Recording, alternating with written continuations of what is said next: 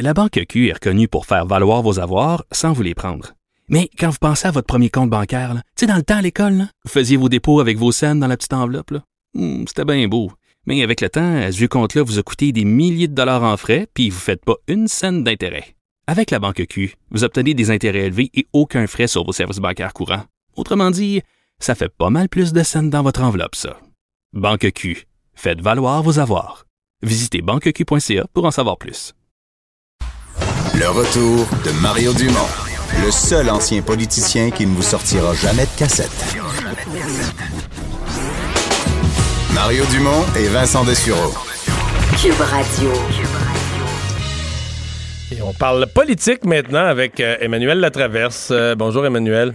Bonjour. Alors, euh, bon, euh, fin de campagne, c'est souvent le cas. On fait appel, on appelle pardon, au vote stratégique en disant aux gens, ben là, si vous votez pour un tel, là, vous aidez par la bande un tel, etc. Est-ce que les électeurs comprennent ça? Euh, Ah. Je pense que les électeurs comprennent une partie de cet argument-là. L'argument étant, euh, si vous votez, la seule façon d'assurer qu'il n'y ait pas un gouvernement conservateur, c'est de voter libéral. C'est à peu près, je pense, euh, l'étendue de l'argument. là. Euh, Est-ce que ça vaut dans tous les comtés? Pas nécessairement. Et je pense que c'est mais ça peut jouer peut-être dans des comtés comme en banlieue de Toronto, où c'est très, très, très, très, très serré entre les libéraux et les conservateurs, et où généralement les conservateurs réussissent à passer parce que le vote néo-démocrate est élevé.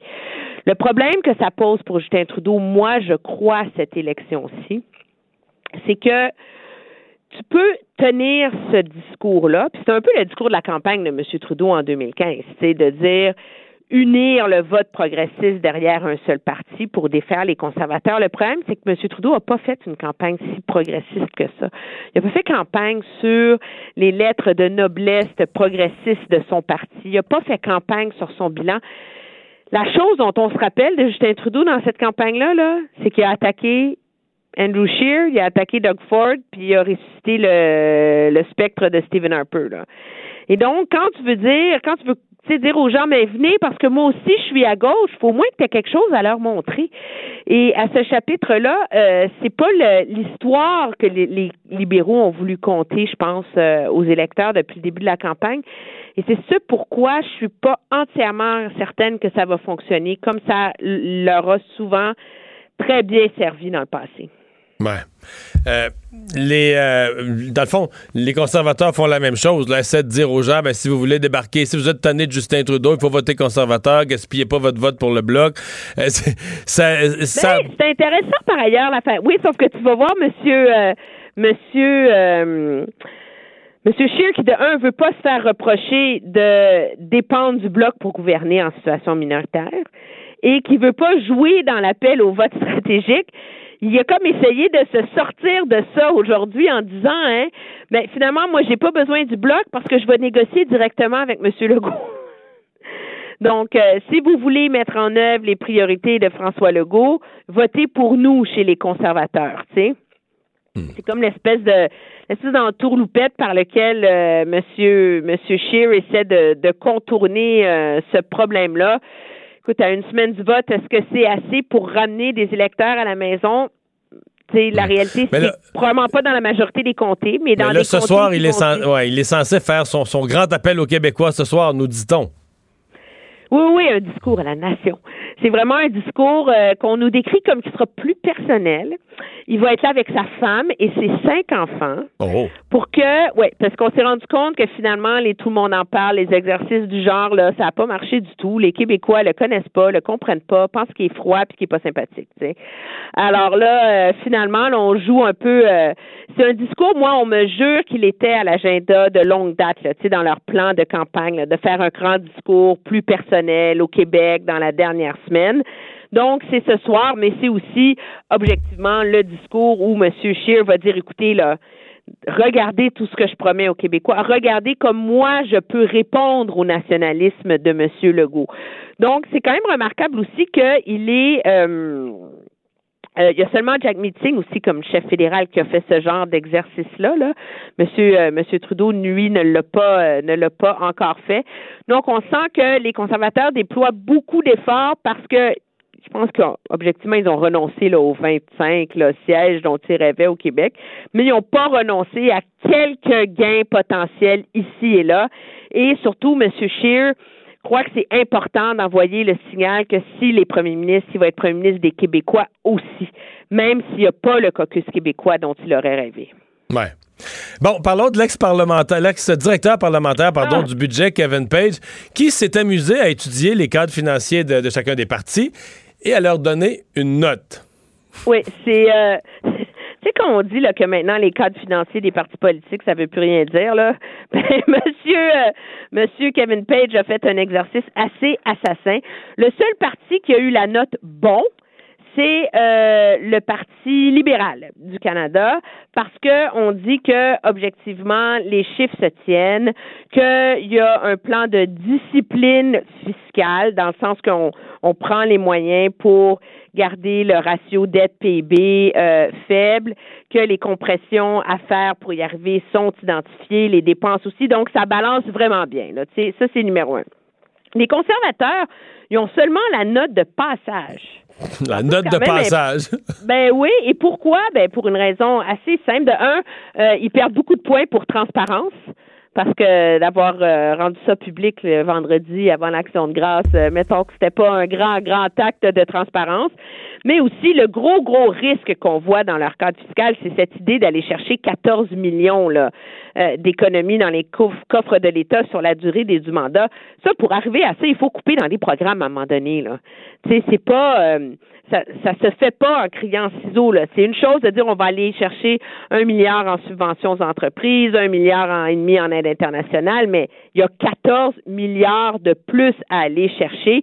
Et, euh, et le directeur parlementaire du budget trouve que ça, euh, ça comprend, dans son langage très poli, là, une, une, un, un risque fiscal euh, significatif et un risque au niveau des services à la population je vais te parler de la plateforme du bloc. Oui, le NPD aussi a la note de passage, mais je t'amenais là, le bloc.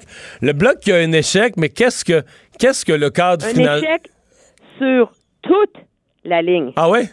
Échec pour euh, les euh, les euh, le, les assumptions en français, c'est les, les prémices économiques et fiscales.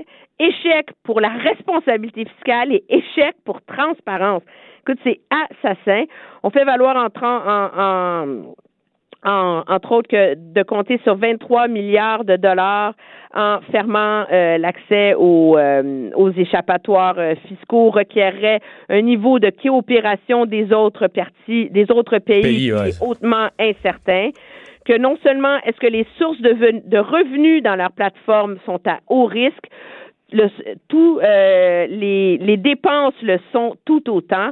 Euh, on fait valoir que, euh, que et ça c'est sans compter que le fameux plan de péréquation verte représente, dit-il, un changement majeur à la péréquation au Canada. Qui a été écrit sur un coin de table. Une entente de toutes les provinces qui est peu susceptible d'être mise en œuvre. Donc finalement, ce que nous dit le directeur parlementaire du budget, c'est que le bloc pelte beaucoup, beaucoup, beaucoup de nuages avec son cadre financier et que ça ne tient pas la route. Et c'est quand même remarquable parce que c'est le seul euh, pour lequel finalement euh, hum. on est aussi sévère. Pourquoi? Parce que finalement, c'est dans son cadre financier qu'on voit le côté très, très souverainiste, je pense, de la plateforme du bloc, là, en termes d'approche. Tu sais, qu'on parle de réinventer une nouvelle péréquation, de, de compter sur des ententes internationales, etc., etc. Ça, ça, ça sort du cadre de ce que peut faire objectivement euh, le Québec au sein du Canada, là, tu sais. Mm-hmm. Mais je suis pas certaine que ça va faire une grosse C'est ce que j'allais te demander. Est-ce que tu penses qu'avec avec ces, ces propos de l'ancien directeur parlementaire du budget, c'est la fin de la montée du bloc et le début de leur effondrement? On dirait que je suis pas sûr. Parce que non, mais je pense que c'est. Je veux dire, moi, je pense que c'est quand par ailleurs, c'est un peu symptomatique de comment euh, on a tendance à laisser passer beaucoup de choses au bloc québécois. Euh, à chaque mais les cadres financiers, ouais, mais les cadres financiers des partis, c'est déjà une, c'est déjà un peu une farce. C'est devenu une farce.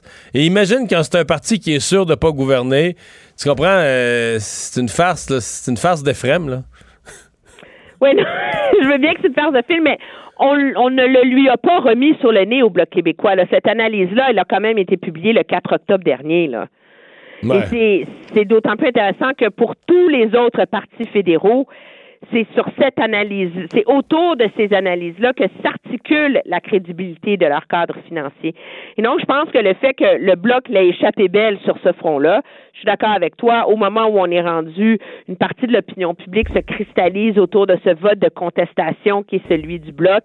Et là, à partir de là, on se dit, bon, ben, leur cadre financier, c'est complètement secondaire mais euh, je pense que ça illustre aussi à quel point euh, les propositions, les promesses euh, du Bloc québécois n'ont pas reçu le même niveau de, de, de détails, d'attention, de remise en question auxquelles on a soumis finalement les plateformes des autres partis. Là.